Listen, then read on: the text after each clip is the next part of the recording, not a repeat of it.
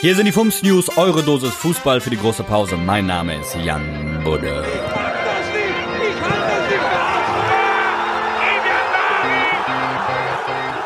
Gladbach aufgrund von Sturmtief Sabine wird unter der Woche das Rhein-Derby zwischen Borussia Mönchengladbach und dem 1. FC Köln nachgeholt. Unsere Jungs von Hömmer, dem Fußball-Podcast für NRW, haben da eine Befürchtung. Stell dir mal vor, das Spiel würde nochmal verschoben werden. Also, Diesmal wegen Corona. oh Gott.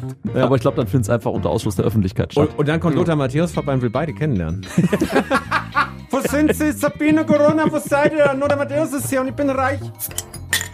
Leipzig. Julian Nagelsmann hat offenbart, dass er durch die Leipziger Innenstadt skatet, weil ihn das nahbar mache und sympathischer wäre für die Fans. Tipp von den alten Herren von Fums und Grätsch. Aber Kleiner jeder, Tipp von einem Ü30-Jährigen an einen anderen Ü30-Jährigen. In unserem Alter Skateboard durch die Stadt zu fahren, ist nicht so normal. Julian Nagelsmann kann sich verändern.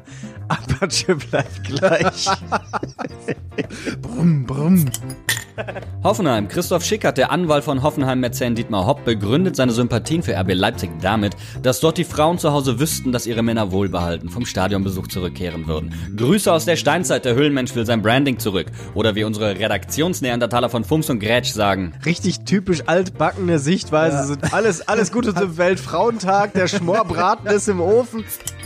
Fums und Grätsch gehen auf Live-Tour Podcast-Stars zum anfassenden Zeiten von Corona. Viraler geht's nicht. Karten gibt's bei Eventim und unter fucklive.de.